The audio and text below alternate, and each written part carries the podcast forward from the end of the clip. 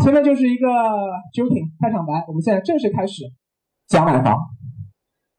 弟弟啊，是我一个后台一个粉丝嘛，他前两天给我回复有一个这个消息，他们家在雄安南边一百五十公里，河北小县城，我看来大概是在衡水，就是比石家庄还远，再往南就去那个卖德州扒鸡那个扒扒扒鸡来那个德州了。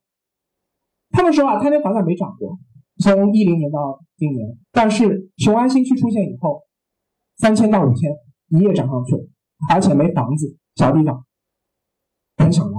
但是他是什么？他是一个刚生完二胎的一个妈妈，他们要换房，卡住了。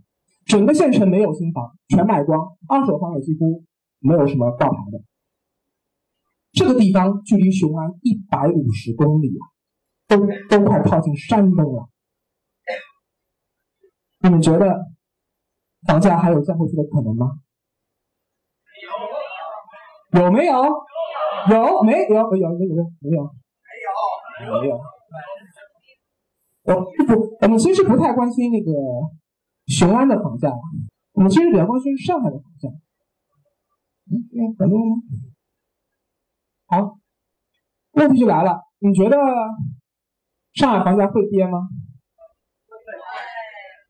那你觉得你希望上海房价是涨还是跌呢？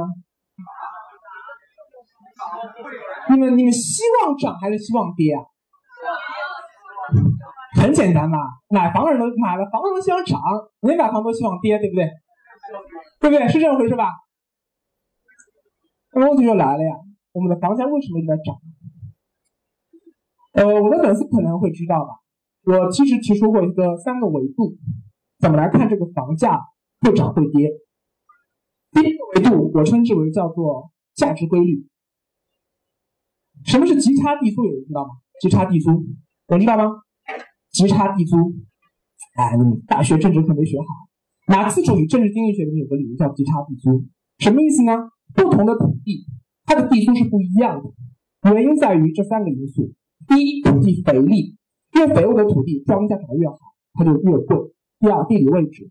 越靠近了沿江沿海、一马平川啊，或者是帝都附近的，它地理位置好，它的住地租就贵。第三，持续投资啊，你种粮食可能就不高，但是如果你种一些经济作物呢，然后土地大量施肥，周围道路都建好，建房子，哎，地租就产生了极差。对马克思的剩余价值理论一个非常重要的理论，而到现代呢，我觉得这个理论是合适的。因为我们可以把它拓展成为叫做三重空间，什么意思？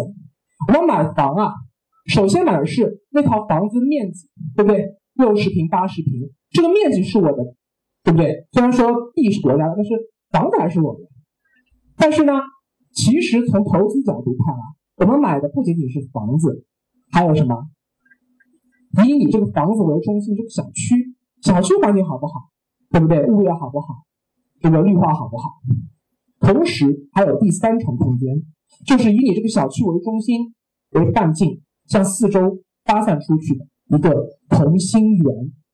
这个同心圆我们称之为地段，因为它是具有排他性的地段。所以说，如果我们买房啊，同时要考虑这三个因素：房子本身、小区和地段。越是居住属性为主的买房行为，越是要考虑什么？房子内部的空间啊，你买你养了二胎，什么面积才五十平，你不够住，没办法。但越是投资属性的呢？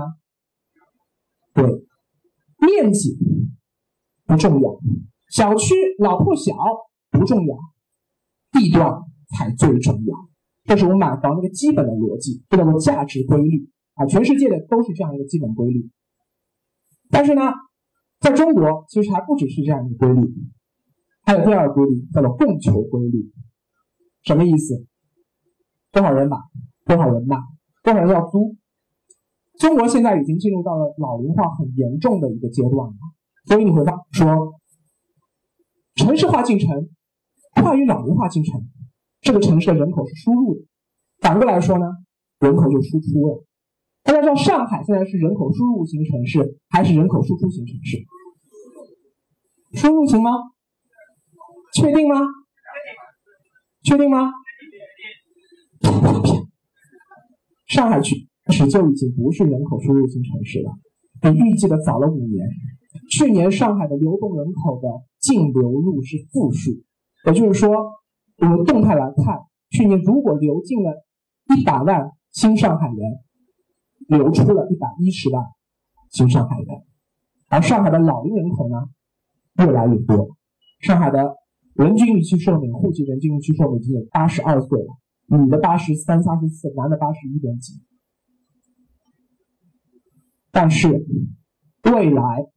可能上海的人口还会增长，只不过质量会发生改变。越是高学历、高能力的人，包括一些外国人，会来到上海，而低劳动技能的人最后就会离开上海。上海是这样的，其他所有城市都是这样的，尤其是中西部地区的小县城，人口总体上一直在流出中。第三个。最关键的规律就是我们知道的货币洪水啊。对这个问题呢，我只能用五个字来形容，那就是要无语要死了。对，只有今年，呃，我们的小川，呃，央行行长小川同志啊，才比较靠谱的告诉我们，可能今年的货币是要紧缩了。在此前，从二零零八年国金融危机开始，就开始疯狂的货币放水，随后。呃，一三年本来其实一三年的时候啊，房价其实已经出现拐点了，很多房价已经开始跌了，但是又开始刺激经济，一直到去年一六年。所以从其实说实话，零八年以前中国房价涨啊，主要是价值规律和供求规律，而零八年以后，货币规律占主要地位，啊，尤其是小城市，主要是货币规律在起作用。所以我们会发现说，最根本的还是在于货币嘛。不对，房价上涨的根本原因就是因为通胀、贬值，老百姓怕。今年上海还好了，上海其实这两个房价没怎么涨，是平的。但是北京已经涨疯掉了，因为他们实施调控没有加强，禁止资产外逃，不让你们资产外逃。为什么？因为人民币在贬值，我的外汇储备不断的在下降。我们的中央啊，这个华商书记有点怕了。所以呢，不让你们资产外逃，只能在国内。那国内能干什么呢？买房嘛，对不对？第三，阶层化啊，今天我会多次多次说到人民的名义这个梗啊。这个今天来谈嘛，呃，那个省委的那个沙书记，还有那个市委的达康书记啊，都给我发了短信啊，祝我的活动成功啊。这个领导还是很关心呃人民群众的理财问题的。啊，他们这个有事没有来，那个还有那个玉良书记啊，在狱中啊看守所里给我发来贺电，祝我成功。你会发现啊，《人民的名义》有人看过吧？看过啊，看看过人举下，我知道一下。啊，这还这么多！我的地铁里看，三个人里面两个人手机在看，我说啊，这么多人在看啊，然后我就拿这个故事来说一下，《人民的名义》它里面说到底不是主问题，它说的是一件事情，叫做赵家人打赵家人，能理解吗？因为里面那些个主角全是赵家人，我们看啊，反贪局长陈海，他不是不是撞了吗？他不是有个相好吗？就是那个一处的那个陆处长，对不对？那个陈海他爸，老的检察长，那个陆一可的那什么，他是那个小姨夫，现任的政法委书记，他们是上下级，他们两个人又是这样，他们一结婚生完的孩子，那不就是含着金钥匙出生的吗？对不对？他长大了不就是检察官吗？整个人民的名义，你会发现里面的人基本上都是这个情况啊，只有像什么祁同伟，那个公安厅长祁同伟，他是草根出身，他没有背景，所以呢，他爬的会比较的狠，比较累，因为他知道自己没有背景，结果呢，嗯，出事了。说到底，就是因为我们的社会，今天社会比十年、二十年前。固化了，其实更严重了。这才是人民的名义真正想告诉你的事情。所以我认为啊，未来的五到十年里面，一线城市的限购限贷政策可能会长期持续下去。如果你想在一线城市买房的话，有能力的话，越早买越好。真的，一线城市是很难跌下来的。好了，那么问题就来了呀，上海现在房价已经贵的离谱了。很多人已经被限购限贷了，尤其上海现在连公积金贷款人都不能贷了。那可能就会有另外一种情况了，就是我现在其实钱不少，比如说我现在已经有一两百万或者更多的资产，但是呢，这么多钱其实也不少，但是在上海要买房依然很困难。那我能不能做另外一种选择？上海不买房，上海租房，然后我去海外买房。我有一个朋友啊，他去年刚生了二胎，老大是个儿子，二胎是双胞胎儿子。养了三个儿子在上海，他租房，他租房住。然后呢，这就是为什么不要二胎的道理了。两个儿子我受不了。但是呢，他去年在日本东京买了三套房子。大家想一想，在日本买房有什么优点呢？第一，回报率高，他的房子能够获得每年大概百分之十到百分之十五之间的回报率。大家知道上海现在你买一套房，租金回报率是多少吗？你不许说话，你知道太多了。还有人知道吗？是多少？二毛三。哎呀，你想的太好了。小城市可能会有，上海的租金回报率真的只有一点二、一点三。如果房子装修好一些，一点五。地铁房一点六，极限二都不到。你这里是一点二，那边是百分之十二。用你的小脑和小指头想想看，哪里的房子更有投资价值？还有其他优点吗？你不许说话。自由产权，对，从头顶的天到地底下的煤矿、金矿和乌木挖出来都是你的。还有吗？对，那边的利息比我们要低，因为日本是负利率贷，非常方便。有些人都是可以用月供的租金。扯平，甚至还有多，就说我买了房首付之后吧，我不需要再付一分钱，我就能在那边让房子以养房。还有吗？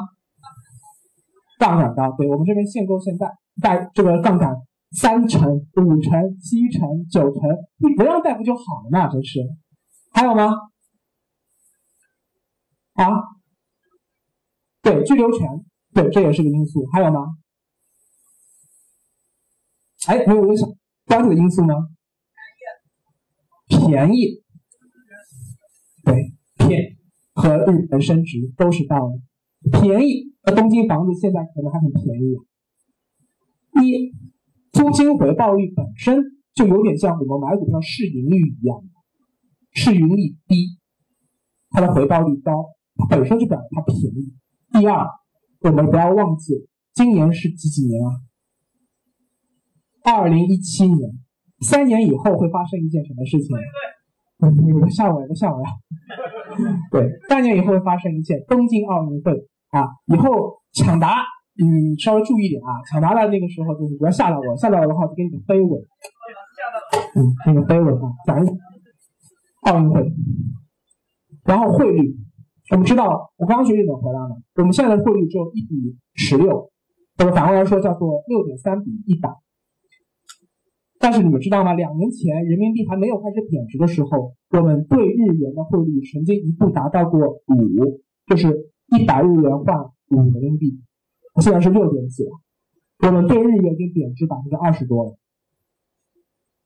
日元是避险货币，人民币如果未来再出现贬值的话，日元又和美元不一样。所以，如果你同时有日元资产，美元资产和人民币资产，它们之间会形成一个非常好的资产的呃风险对冲，对不对？但这个有没有缺点啊？一般买房，缺点有吗？什么缺点？啊？什么？容易地震啊？合作社啊？什么叫？核核辐射？对，核辐射。核辐射其实不是问题嘛，你不要去住就行了嘛，你让你租给日本人嘛，对不对？你不要去住嘛，对不对？还有吗？对，管理不是很方便，因为有海外买房，管理的话你会增加一管理成本啊。你如果自己不管理的话，交给一些呃这个中介的话，成本会高一些。还有吗？对，税，还有吗？还有一个很重要的点就是，你觉得日本的房价未来的涨价空间高，还是上海的房价或者说中国的房价涨价空间高啊？的确是这样一个情况。日本货币紧缩，人口老龄化，天天人在变少，又不开放移民，它的房价要长期出现像中国这样的涨幅很难。我们说买股票赚钱有两种办法：一低买高卖赚差价，中国买房主要靠差价；第二靠股息回报，靠利息分红。日本它现在就是靠分红，它的房价的长期的潜在上涨空间可能没有上海高，所以到底要不要去海外买房？啊，不一定是日本、新加坡、济州岛、澳大利亚、迪拜。包括了像西班牙、葡萄牙、塞浦路斯啊，不同地方不一样。像日本买房，主要是一个是货币的因素，一个就是呃租金回报率高啊。像迪拜也是。像如果是澳洲买房，还有一个很重要的因素是什么呀？移民和未来你孩子去留学可以地方住，包括孩子可能在那边工作。如果你要去像像西班牙这种诸国、欧洲国家买房，为什么？主要是因为你能拿到一张 passport，而不是这张绿卡。你可以获得欧盟的一个绿卡，就你以后出国到世界各地去玩很方便。所以海外买房其实是有多种原因、多种角度。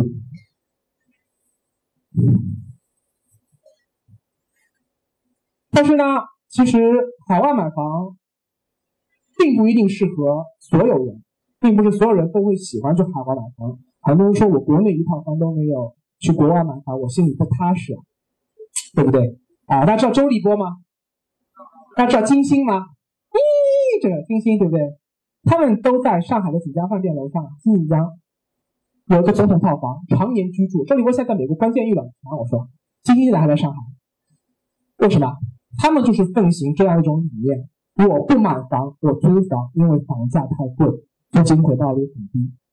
还有像我的成功不能复制，但是我的假学历可以复制的那个人是谁啊？唐骏，他也这个观点，不买房租房啊，这也是有很多有钱人的想法。但是我不是普通老百姓啊，我们是人民群众啊，我们可能还是想买房啊。那么来说说国内买房吧，这句话有人知道吗？地段地段还是地段，这是谁说的？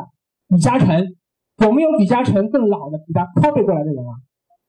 对，你知道太多了，三毛哥哥。嗯，location location and location 这句话。据我所知啊，把它说出名的其实就是 Donald Trump 啊，美国到处是 Trump 的 town，然后那个地产大亨，他就是反复强调买房一定要看地段，所以不要觉得川普是傻子，川普是会表演，他比谁都精。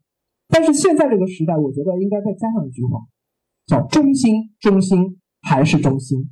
什么叫地段？那南京路叫地段，淮海路地段，上海人以前叫嗓子狗上只脚。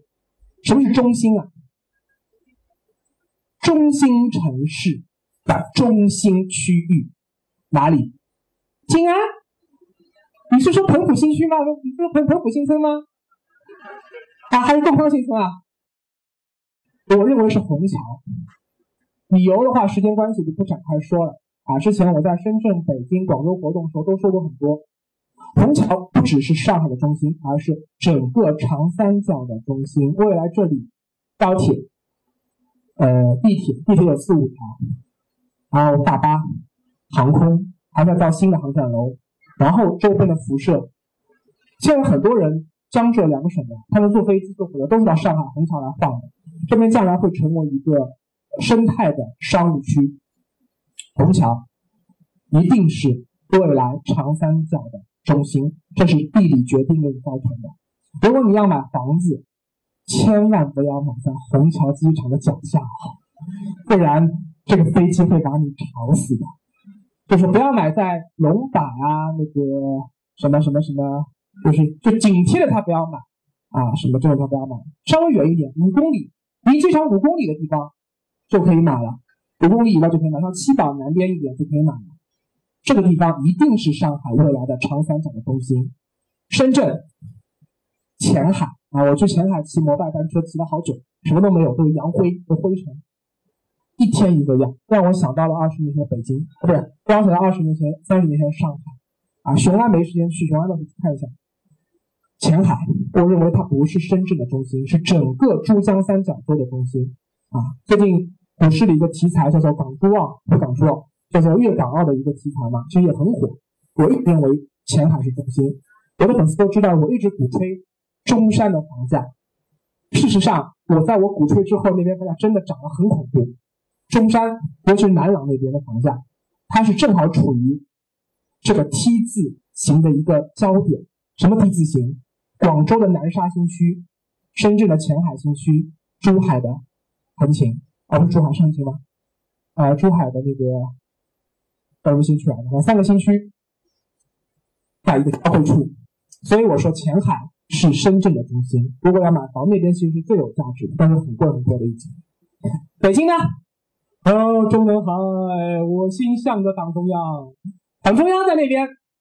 所以我说嘛，雄安新区的话，你要发展其实很难，因为党中央在北中北京，在中南海，你要在那边去做很多事情啊，就是蛮困难的，蛮困难的。因为等于是很多事情，你如果不去北京的话，你是解决不了的。包括把央企迁过去，你要让央企人每天白天在雄安上班，晚上回北京，呃，睡觉，或者上午在雄安上班，下午去北京汇报。其实我们的官员蛮辛苦的啊，因为央企领导都是官员嘛。中南海，我不不详细说了。来说说这个吧，这个挺有意思的。一个城市啊，它是有人脉的，大家不知道有了不了解？上海和北京，中国两个最大的中心城市，金融中心我们都知道，北京的国贸，上海的陆家嘴。人脉呢？北京中轴线。所以为什么我一直鼓吹说？固安的房价，鼓吹这个词是贬义词啊，但事实上就是鼓吹了。固安在北京中轴线正南边，最好的位置。还有就是西北海淀，因为那边是皇家园林，三山五园都在那边，什么颐和园啊在那边。而这次大家不知道知不知道，就上啊北京其实在造一个故宫博物院的北院，你们知道吗？北京的故宫博物院的北院非常非常大，它到哪？它造在海淀的上庄，就是在颐和园圆明园在外面，就是西北五环的外面，上庄，是吧？那边就是北京这座城市的容纳，所以那边就是如果房价要跌，就那里的房价是最抗跌的，就这个道理。上海呢，打租界，大家有没有兴趣听啊？没兴趣的话，我就先过了，我去讲一些房价的实用的一些实操技巧，还是说来讲讲这些历史？要听吗？要听吗？啊？啊要好 OK。啊，我过来点讲。这张图啊是上海的租界图。黄浦江是上海现在的龙脉嘛？这个位置是从风水学上，这个位置是非常棒的一个突口。这里是吴淞江，就苏州河嘛，汇进来。这里是洪江，就是虹口区的来源。杨树浦，杨浦区的来源。这里是老闸，就闸北区。这是最早的英租界，外滩在这里。我们现在就在这边。英租界，一八四二年条约签好以后，这个就英租界了。然后这里造了马路啊，我看这边的马路就做出什么呃大马路、南京路、二马路、九江路就这么来的。跑马场知道在哪吗？跑马场知道在哪吗？就是今天的人民广场。这是老城区，这是法租界。法租界、美租界，这是最开始的，因为法国人跟美国人啊，跟着跟跟着英国人说，我们一起来殖民上海。签了个望厦条约和黄埔条约，所以这是美租界，这是法租界。后来呢，美国人、英国人说我们不要搞这个租界了，我们合并吧，所以这块改成叫公共租界，就是公共中介的中区和西区，这就是黄埔、南市再没有了，这就是静安。然后呢，法国人说我们不要跟你们合办一起，你们这英国人、美国人，你们穿一条裤子，我们法国人这是多么低审查，很高、很高雅的、很高大上的法租界，永远是租界。后来一战后，法租界向西扩展，叫法租新界。你看这片区域很小，就夹在英租界和老城乡之间的，就是在金陵路和那个呃呃淮海东路这一带。后来往西大幅扩展以后，这里成为了整个上海在一九四九年以前所有高档住宅区最聚集的。鲁迅做梦也想买的房子的地方。郁达夫全都想买，瞿秋白全都想买。啊，我们党，我们党开一大、二大是要在哪吗？上海，废话，当然叫上海。上海哪里？新天地，在这里。一大二大都在这里，全都在法租界。为什么？因为我们党是一个有理想的党啊，要在要高大上的地方开会。开玩笑，主要是因为这边司法独立嘛，因为国民党管不了这一块。这个地方，我们先来看一下淮海路、淮海中路、淮海西路、衡山路，全都在这边。这是中心，我们上海所有的领事区，上海所有的非常漂亮的这种梧桐大道，上海所有的是马勒别墅啊什么的大教堂，全在这边。这里就是上海历史上的文化的中心。英国人、美国人做生意都可以，生活情趣、吃饭、建筑啊。远远不如法国人，所以这就是中心。这个区域在哪里呢？最东差不多就是在今天的呃南北高架，这个重庆南路这一带。这里这条叫什么？这叫做陆家浜。上海人管河叫浜，叫河浜。陆家浜。但是这条路现在叫陆家浜路，知道吧？陆家浜边上这条路更有名，叫什么？这条叫做赵家浜。赵家浜路就是这条河帮填起来的。我们在赵家浜路两边，我们会听到什么大木桥路、小木桥路、天钥桥路，对不对？历史上这就是一座桥。赵家浜就是华界和这个交界处啊，南边叫做我经过叫南徐汇，北边称叫北徐汇，北徐汇就这一块。好，南北高架赵家浜路西边呢，这知道吗？这是徐家汇，徐家汇往北华山路。这边差不多就是南京路、南京西路啊这一带。好了，南京西路、华山路、赵家浜路、南北高架这个区域，就是上海的历史的文脉的最精华的所在。大家知道这个区的中心在哪里吗？这是哪里知道吗？这个区域的几何中心在哪里知道吗？想一想，在我家。我家小时候是住在了南昌路、襄阳路的路口。南昌路、襄阳路这个地方是哪里？知道吗？当年是上海滩最有名的老外跑过去买盗版碟和假的 LV 包包的襄阳路市场。现在这边很高大上，改名叫做 IAPM 上海环贸，去过？上海环贸就和那个 GUCCI、阿玛阿玛尼在那边站在那边的，就这个地方。这就是整个法租界的中心，就我家。那我妻子就搬走了已经，所以这就是上海的文化中心。一百年前的，那今天的中心在哪里呢？我们知道金融中心在这里，小陆家嘴，对不对？这是在二十年前浦东开发的时候决定的。到了七年前，上海开世博会了以后呢，又变了。我们中心其实移到了法租界原法租界和陆家嘴的中间的南边沿江地段，就是。这叫做黄浦滨江外滩嘛，十六铺，这里叫做什么？世博滨江，就是在这里。这里是上海的南火车站、北站、南站。我们现在去世博滨江是在徐汇滨江了。那边的话，我们可以看到，在丰宁路那边、公安路那边能看到有很多的大吊车，还有火车博物馆。就是因为这边原来是港口码头，江南造船厂，李鸿章造的江南制造总局就这边。这里现在变成了上海最高档的世博旁边。我刚刚又说过，上海将来的长三角中心在哪里啊？虹桥，虹桥在哪里啊？虹桥在这里，这是长宁。好了，虹桥、原法租界、世博、陆家嘴，它们构成了一个什么？一个半圆，有人听说过什么叫做呃肥沃新月吗？肥沃新月，中东有的叫肥沃新月，就是从呃尼罗河三角洲啊，一直到以色列呃西奈半岛，然后到叙利亚，到伊拉克的美索不达米亚平原的，就从两河流域到那个尼罗河的这个流域，有一个弯弯的新月，这个地方非常肥沃，叫肥沃新月。那我就提出个概念，叫做上海滩买房的黄金新月，就是这个新月，从虹桥往南，一直到滨江，到浦东陆家嘴。这个理论你在任何一本理财教科书或者任何一个房产专家的口里都听不到的。你们不觉得这里应该有一点点？谢谢。这就是上海，我认为最有投资价值的一个地方。当然，这里都都已经很贵了，法租界现在都不是法租界，那个徐汇区现在都多少钱了？啊，内环比中环贵两万，内环中心比中环再贵两万，十几万，都十几万了已经。啊，新天地都很贵了。我认为一线城市啊，二十年后排名，我个人的预测是这样的：上海可能会稍微高过一点，深圳高过一点，北京高过一点。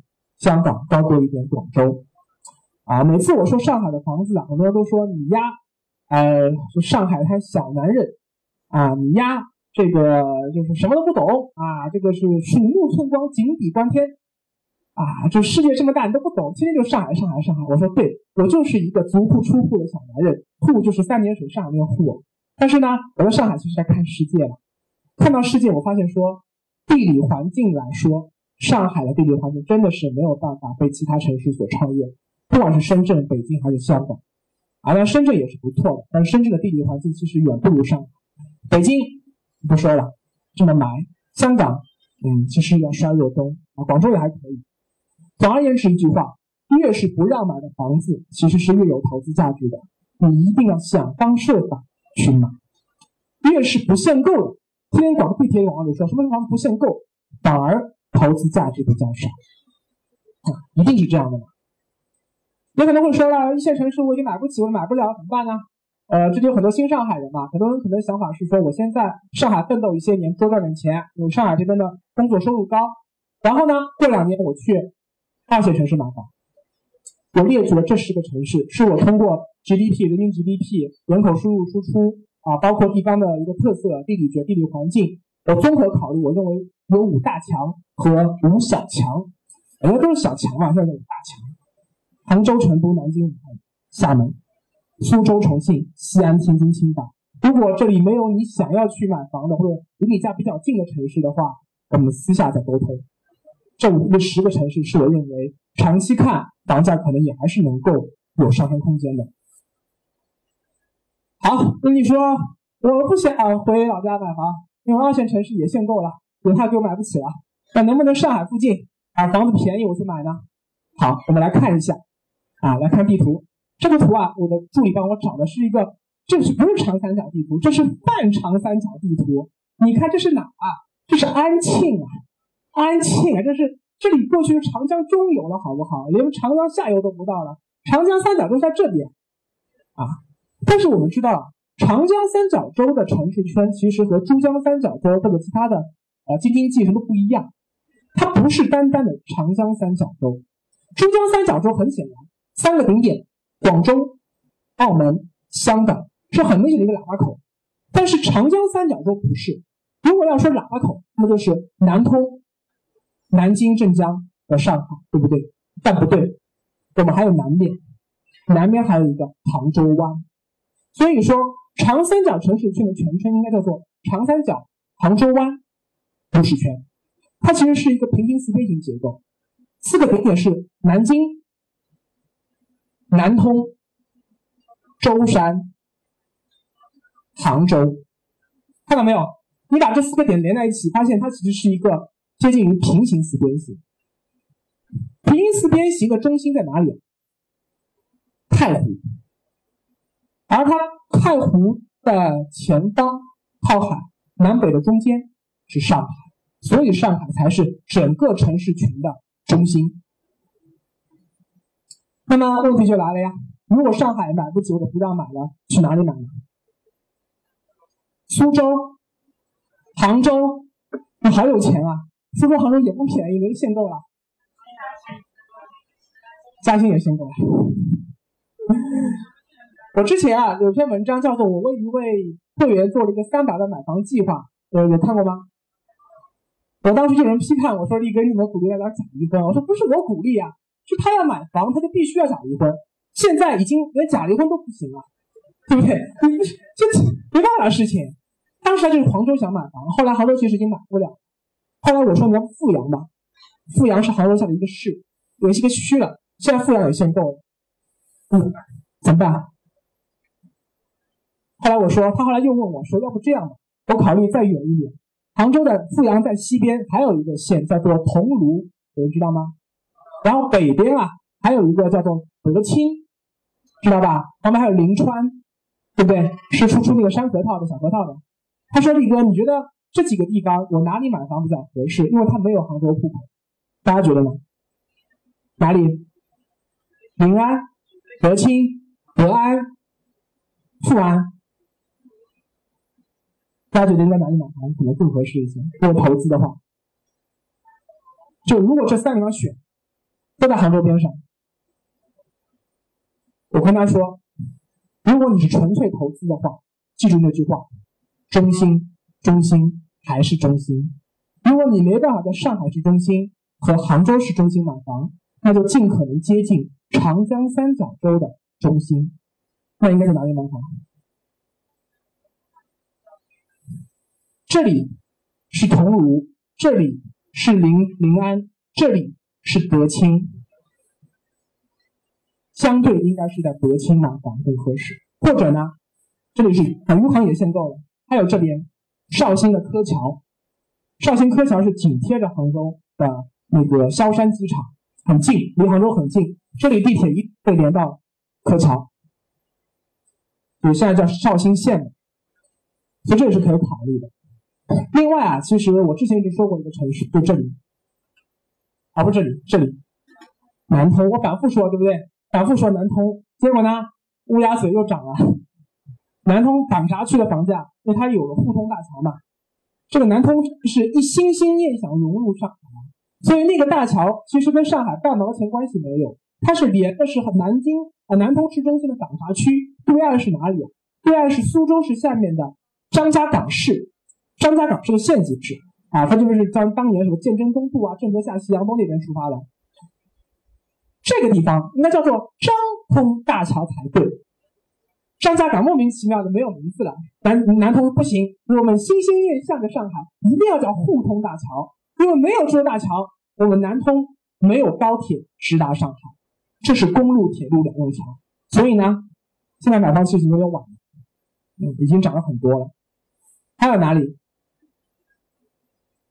其实看一下长三角地区啊，现在我们说中心城市是上海，但其实啊，未来其实中国如果还有第六座一线城市的话，把香港也算的话，还有第六座一线城市的话，那一定就是杭州，而不是南京啊，一定是杭州。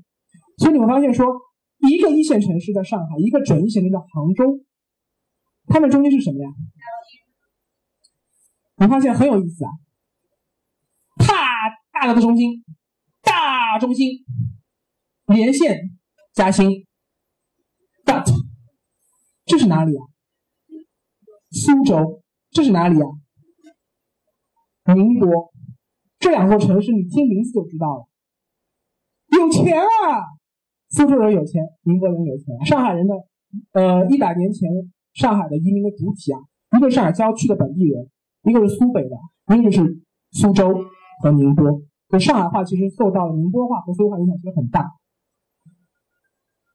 X 发现吗？X 几何中心，苏州、宁波、杭州、上海的中间就是这么一个小小的、小小的那个湖叫南湖，非常小，除了粽子和一个假的破船，说当年我们一大在那边开过会的，什么都没有的很小的城市。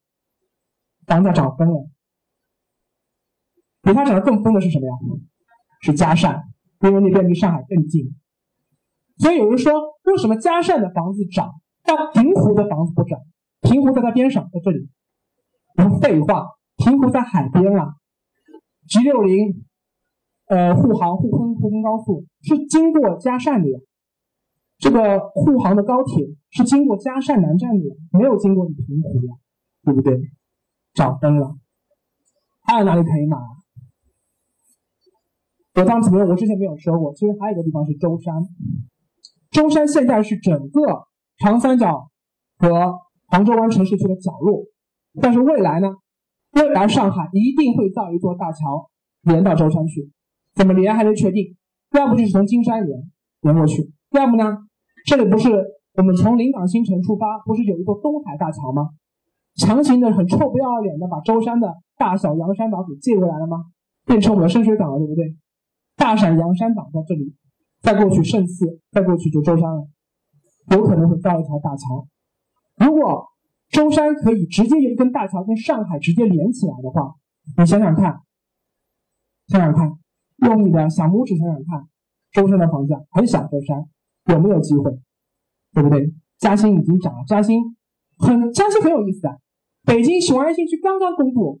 哦他们搞出来一个上海长三角版的小的雄安新区，就是说是嘉兴是整个浙江对接上海的一个试点，这就是长三角买房的大体的战略。所以说，如果你现在上海买不起房了，或者不能买房了，啊，呃，你说你要去昆山、太仓，嗯，啊，也已经很贵了，可能旁边一些地方，我刚刚说那些地方，你可以考虑一下。有啊，就就就算了啊，因为这个是泛长三角，长三角一定是在这个中心区域中间的，越靠近中心是越好的。你要买到什么这边这边这边这边这边，它是泛长三角的，台州啊什么的，但是呢离中心太远了，所以中心中心还是中心，尽量买在中心区域。